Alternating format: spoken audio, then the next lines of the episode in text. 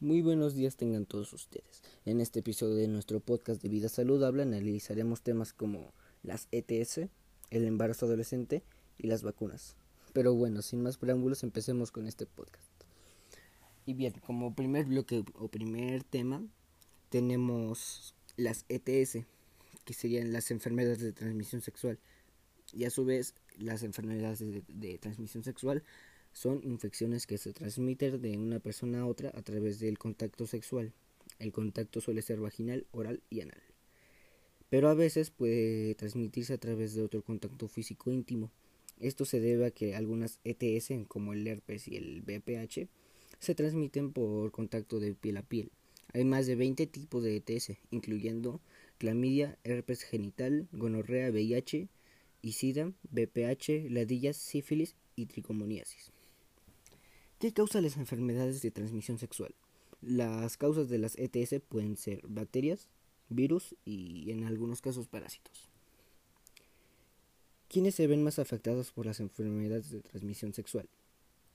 La mayoría de las ETS afectan a hombres y mujeres, pero en muchos casos los problemas de salud que, que causan pueden ser más graves en mujeres. Si una embarazada tiene una ETS, puede causarle graves problemas de salud al bebé.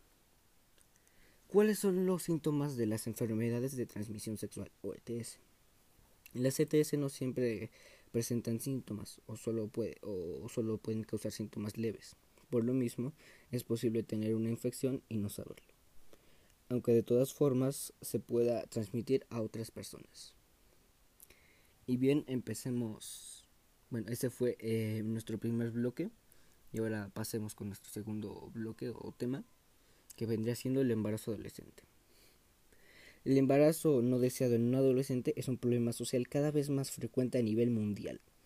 Los adolescentes inician sus relaciones sexuales cada vez a más temprana edad, trayendo aparejadas diversas consecuencias como lo es un embarazo.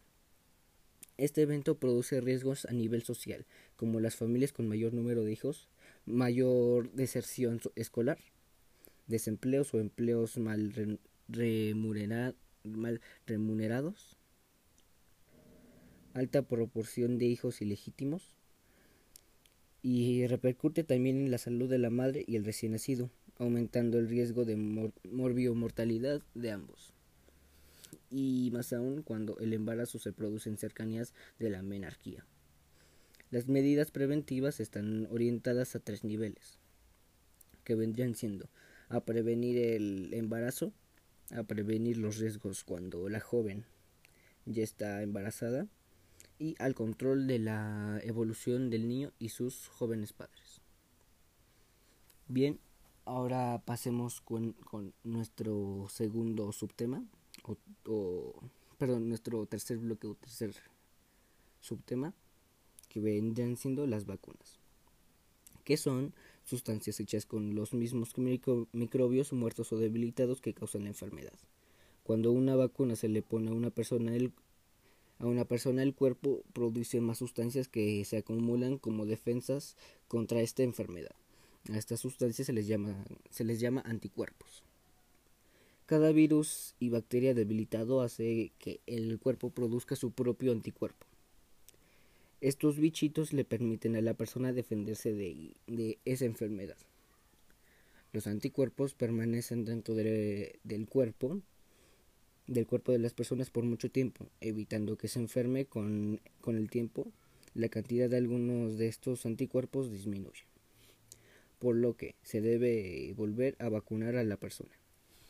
O sea, se le debe aplicar un refuerzo las vacunas pueden producir leves reacciones a los niños o adultos, por ejemplo, malestar general, a veces fiebre moderada, dolor o inflamación donde se aplicó la vacuna. Y cabe recalcar que todos estos síntomas son pasajeros y en muchos casos no, no se presentan o no son de mucha importancia. Todos los niños deben recibir durante el primer año y en forma obligatoria algunas vacunas algunas vacunas y también requieren una sola y algunas vacunas también requieren una sola dosis. Otras necesitan varias dosis o refuerzos. Los los que se deben poner en la edad correspondiente. Se le recomienda vacunar al niño aunque se aunque esté con enfermedades como resfriado, tos, catarro o diarrea leve. Todas las vacunas se aplican en los puestos de salud. Y bueno, esto sería todo por hoy. Espero que les haya gustado mucho este podcast. Y ya para finalizar podemos concluir que todos estos temas son de suma, suma importancia para nuestra salud y la de los demás. Y que si no se, que si no se usan adecuadamente o con el consentimiento de un profesional, podría llegar podrían llegar a causar un muy grave problema. Así que este será el fin del podcast, del podcast, perdón. Espero que les haya gustado y no olviden visitarme para más consejos sobre una vida saludable. Hasta la próxima amigos. Hola, buenos días, tardes o noches, ya me conocen, soy Diego Alejandro, su podcaster favorito. El día de hoy les presentaré el tema de la higiene corporal, que en mi opinión es una de las más importantes.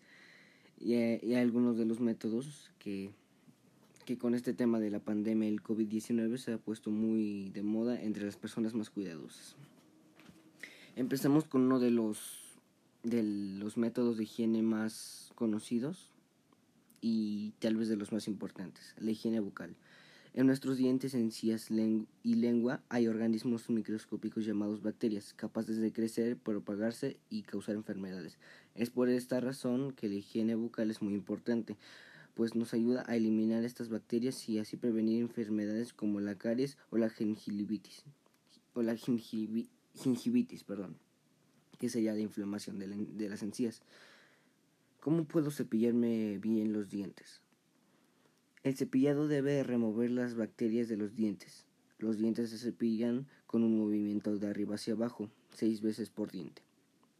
Si se cepillan de un lado a otro, lo único que se logra es llevar las bacterias de un diente a otro. Al final debe cepillar, se debe cepillar suavemente la lengua. El hilo dental y el, el enjuague bucal, ¿sería importante usarlos? El hilo dental es importantísimo. Es la única manera de limpiar el, espacio entre los dientes, donde el cepillo no llega. El enjuague bucal ayuda a eliminar las bacterias químicamente y su uso debe ser posterior al cepillado y al hilo dental. Por sí, por sí solo no es efectivo. ¿Debo cepillarme tres veces al día? Los dientes deben, deben cepillarse cada vez que se ingieren alimentos. Si usted come tres veces, entonces debe cepillarse los dientes tres veces. Si usted, si usted come cinco veces, entonces serán cinco veces. Ojo, masticar chicle también cuenta como alimento. Bien, ahora seguiría una de las más famosas y tal vez la de las más de las más concurrentes, de las más comunes, que sería la higiene personal. La higiene personal se define como un conjunto de medidas y normas que deben cumplirse individualmente para lograr y mantener una presencia física agradable, un óptimo desarrollo físico y un adecuado estado de salud. Las acciones que deben ejecutarse para obtener una higiene personal adecuada comprenden la práctica sistemática de las medidas higiénicas que debemos aplicar para mantener un buen estado de salud.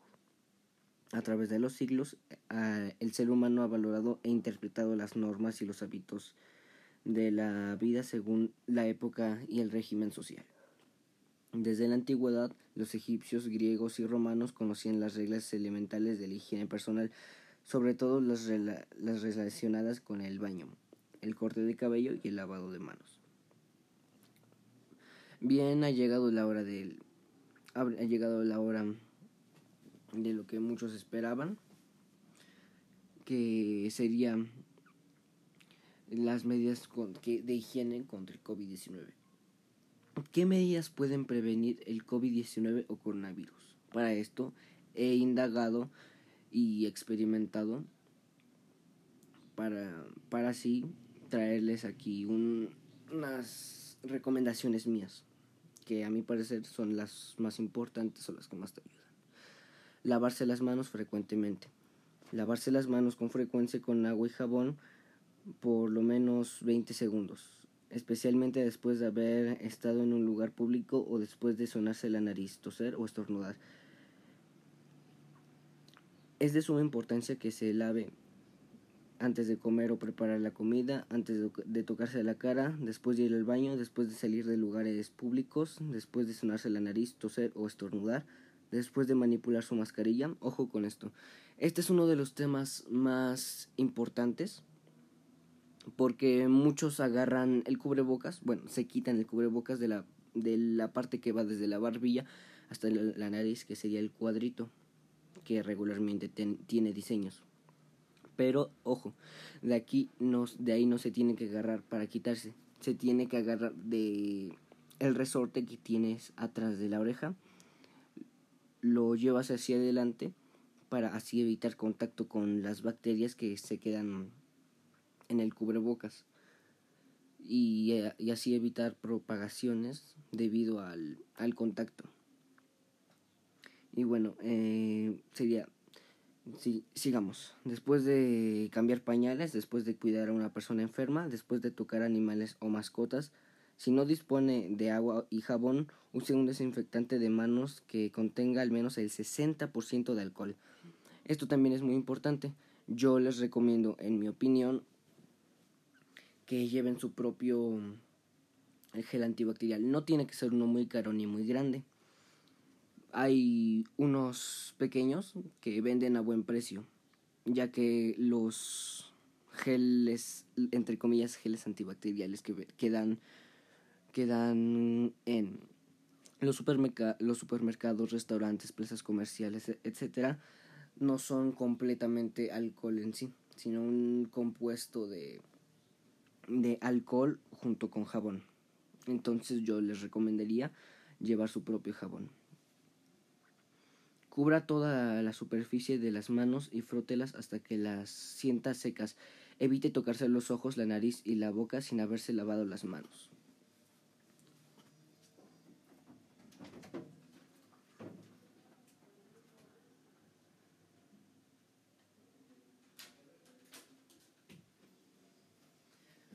Bien, sigamos. También es muy importante que monitoree su salud a diario. Esté atento a los síntomas, esté, atento a la aparición de fiebre, tos, dificultad de respirar u otros síntomas del COVID-19.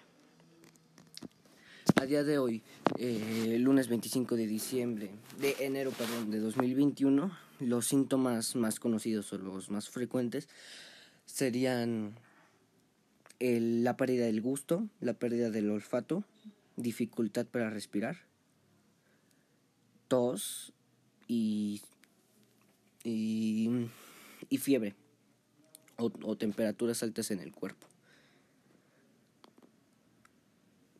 Y es sumamente importante que si debe hacer mandados esenciales, ir a la oficina o algún lugar de o algún lugar de trabajo, perdón, y en entornos o en entornos donde podría ser difícil mantener la distancia física de seis pies o, o un metro con 50 centímetros, que sería, que es lo más habitual aquí en México. También se utiliza, es muy famoso, son muy famosos los dos metros, pero también podrían ser seis pies. Es muy importante que controle su, su temperatura si presenta síntomas. No, con, no controle su temperatura dentro de los 30 minutos posteriores a ejercitarse o después de tomar medicamentos que podrían reducir su temperatura como el acetaminofeno. Limpie y desinfecta. Limpie y desinfecte diariamente las superficies que se tocan con, la, con frecuencia. Esto incluye mesas, las, las manijas de las puertas, los, los interruptores de luz, perdón, los mesones, las barandas, los escritorios, los teléfonos, los teclados, los inodoros, los grifos, los lavamanos y los lavaplatos. Si las superficies están sucias, límpielas. Lleve, lávelas con agua y detergente o jabón antes de desinfectarlas. Luego use un desinfectante de uso doméstico. Use productos incluidos en la lista N de la EPA desinfectantes para el coronavirus o COVID-19, siguiendo las instrucciones del fabricante que figuran en la etiqueta. Y bueno, muy bien amigos, esto, sería esto sería todo por hoy. Como siempre, muchas gracias por escucharme, muchas gracias por, por su elección, por escuchar mi podcast. Y no olviden sincronizarme para, la, para más consejos de, sobre una vida saludable. Y nos vemos en el próximo podcast.